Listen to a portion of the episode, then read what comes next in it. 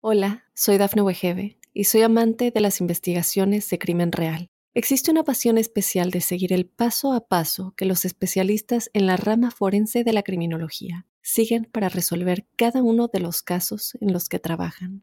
Si tú, como yo, eres una de las personas que encuentran fascinante escuchar este tipo de investigaciones, te invito a escuchar el podcast Trazos Criminales con la experta en perfilación criminal, Laura Quiñones Orquiza en tu plataforma de audio favorita. Llegó el mes de febrero con su magia y con su energía, abriendo sus puertas de manera tal que es como si todo estuviera de nuestro lado para poder caminar hacia nuevos destinos. Precisamente la apertura de este mes lleva en su seno un acontecimiento estelar muy particular como es la luna nueva manifiesta el día primero eh, para el meridiano 75, esto se produce a las 0 horas con 47 minutos. Para el meridiano 75, que equivale a estos países, Colombia, eh, Ecuador, Panamá, eh, Cuba, bueno, todos los que están en este, en este meridiano coinciden con esa hora, que son los países que tienen 5 horas de diferencia con el meridiano de Greenwich. Pero eh, la luna cuando alcanza el sol se convierte en el referente de un puntal de energías magníficas que nos recuerdan que todo está de nuestro lado para poder retomar el aliento y caminar con vigor hacia el mañana.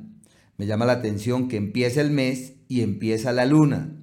Y cuando empieza el mes, uno quiere caminar con fuerza, con entereza, con vigor, con buen ánimo y con optimismo. Y cuando la luna comulga con el sol, establece las bases para poder caminar de la misma manera, con entereza, con fuerza, con vigor y en la convicción que todo se encuentra de nuestro lado para poder así avanzar hacia un destino fiable y seguro. A partir de este primero de febrero y hasta el día 14, la luna va creciendo. Podríamos decir que sobre todo desde el día 2 de febrero en donde la luna va a estar ahí en conjunción con el planeta Júpiter y va creciendo. Este proceso acrecentador de la luna nos habla que nuestras células entran en un proceso eh, magnífico de llenarse de nutrientes. La fase creciente es aquella en donde todo se da para caminar con fuerza hacia nuevos destinos, para avanzar con vigor, hacia destinos seguros y fiables, para no dudar del hacer. Y precisamente ahora estamos en ese margen de tiempo. Existen 12 fases crecientes en el curso del año, eh, alusivas a cada signo. Por ahora es la fase creciente donde el Sol está en Acuario y al avanzar eh, la luna en ese proceso acrecentador es el crecimiento de las ideas.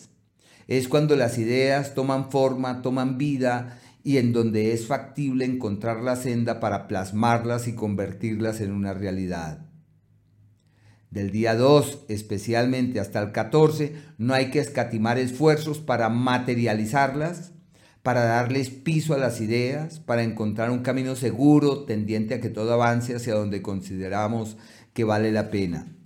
El poder de este tiempo es el poder de la concepción, es el poder de concebir las, ideas, y el gran reto que tenemos es el de encontrar la senda tendiente a poderlas materializar. Venus, que ha estado acercándose a la Tierra y estuvo retrogradando, ya está directo desde los últimos días de enero, avanza raudo en Capricornio, se mantiene aún durante un eh, periodo mucho más amplio. En Capricornio también está Marte y Mercurio como un referente decisivo para que durante esta primera quincena podamos avanzar con el alma hacia la consecución de nuestros objetivos. Dos cosas son importantes en este tiempo. Una, por estar bajo el signo de Acuario, las ideas y tener Cuatro planetas en Capricornio, Marte, Venus, Mercurio y Plutón, es la época para materializarlas y para darle piso a todo aquello que consideremos que vale la pena.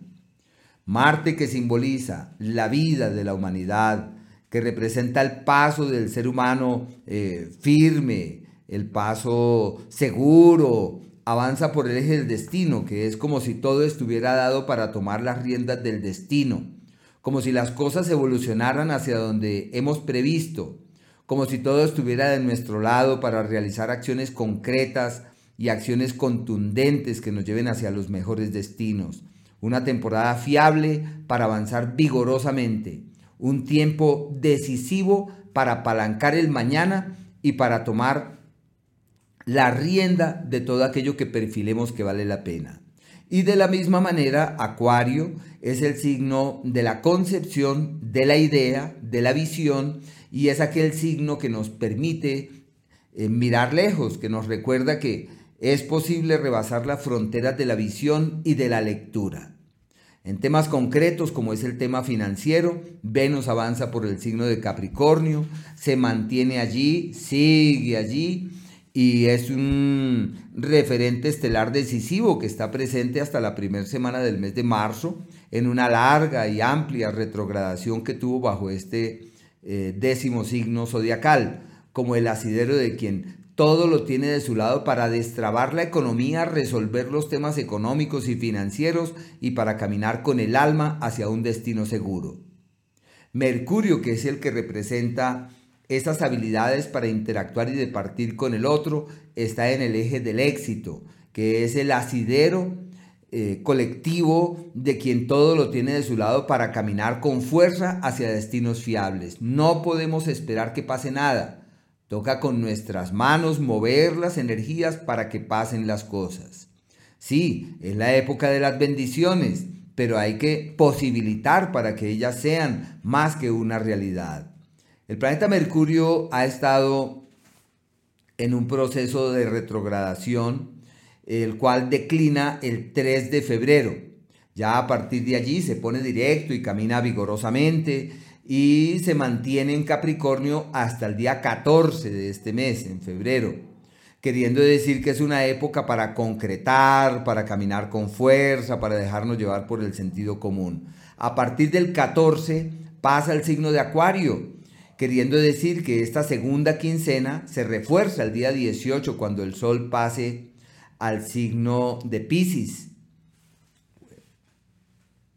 como un margen de tiempo decisivo para entrar en una nueva oleada energética. Así que Mercurio el día 14 entra al signo de Acuario y a partir de allí hay una energía creativa, creadora, que se evidencia y que se refuerza. Y el 18 el Sol entra al signo de Pisces.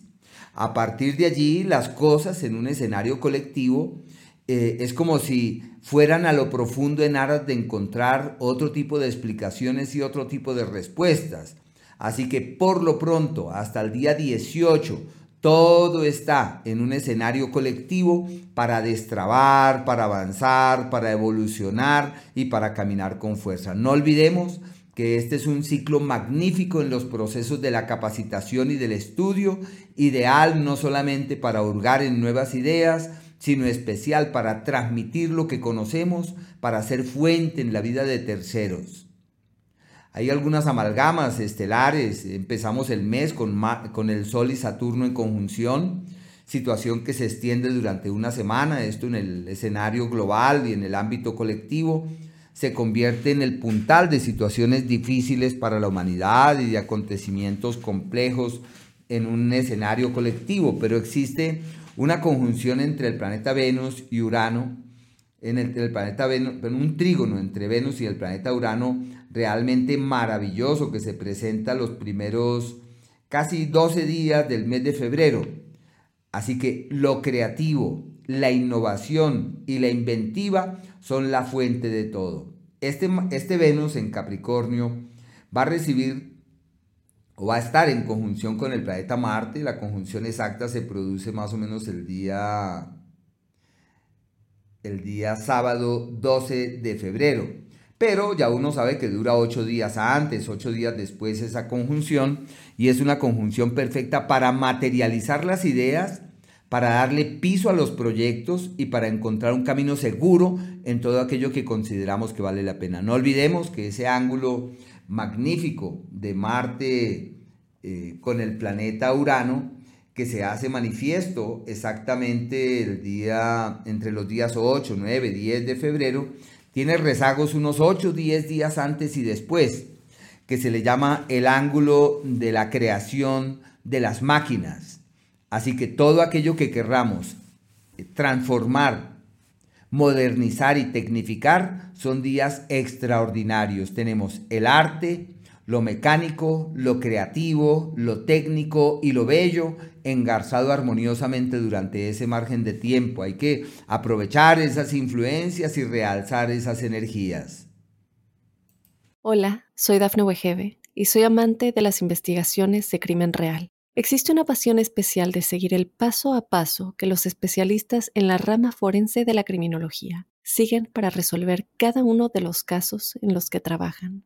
Si tú como yo, ¿eres una de las personas que encuentran fascinante escuchar este tipo de investigaciones? Te invito a escuchar el podcast Trazos Criminales con la experta en perfilación criminal, Laura Quiñones Orquiza, en tu plataforma de audio favorita.